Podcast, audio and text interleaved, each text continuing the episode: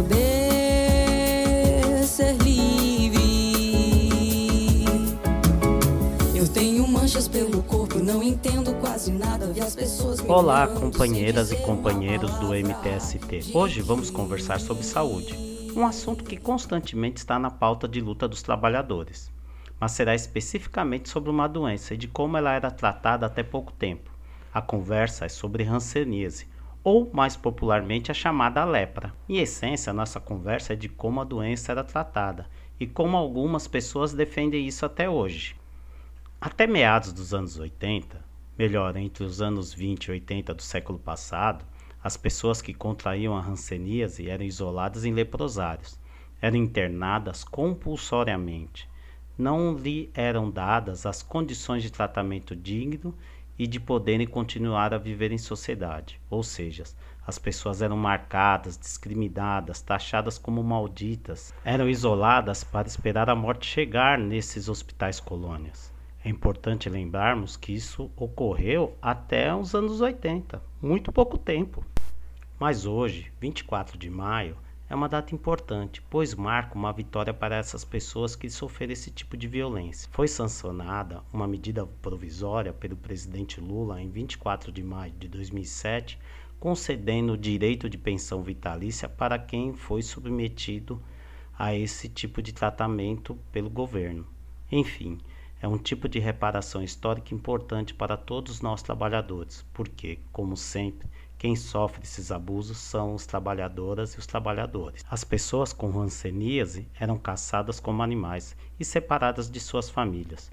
Sofriam uma discriminação extrema e nos hospitais colônias, como já foi dito, iam para esperar a morte. E como sempre, era o povo pobre que em sua maioria ficava nesses locais. A reparação é um meio do Estado brasileiro reconhecer o abuso cometido contra essas pessoas e uma vitória quanto ao tratamento digno que todos merecem. Lembrar dessa data vai de encontro de uma das maiores lutas de todos os trabalhadores brasileiros, que é o pelo fortalecimento do SUS, o direito à saúde, tanto preventiva como no seu tratamento. Vale lembrar que nesse momento ainda temos o teto de gastos que limita os investimentos em saúde. Não só na saúde, em tudo que nós trabalhadores achamos importante, como educação, saneamento básico, energia elétrica, etc. Outro ponto importante que devemos relacionar com os hospitais colônias são os manicômios, que eram lugares onde as pessoas eram jogadas sem nenhum tipo de tratamento digno e eram internadas compulsoriamente. Hoje já existem tratamentos muito eficazes sem que o isolamento seja necessário.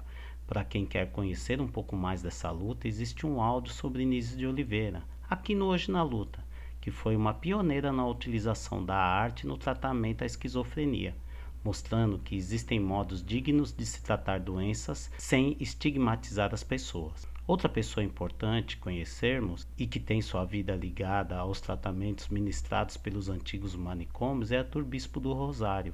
Ele foi um artista negro que tinha esquizofrenia e viveu por 50 anos em instituições psiquiátricas. Lembrar dessa data é fortalecer nossa luta por moradia, pois de que adianta um lar se não temos um sistema de saúde bom para nós?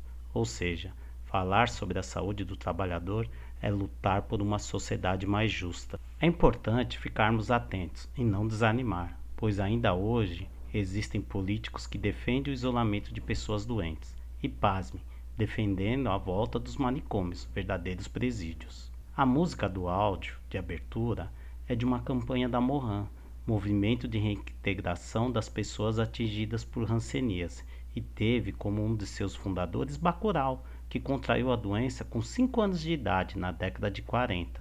Foi internado na colônia Souza, no Acre, mas mesmo assim tornou-se um grande líder comunitário na luta por transformações sociais. Enfim, sem saúde não há luta. MTST, a luta é para valer ou avermelhadas, está na minha pele. O silêncio tomou conta, não se ouve mais falar. Esqueceram as semis e precisamos nos curar. Em meio a essa pandemia, nós estamos em agonia. Não, não esqueçam a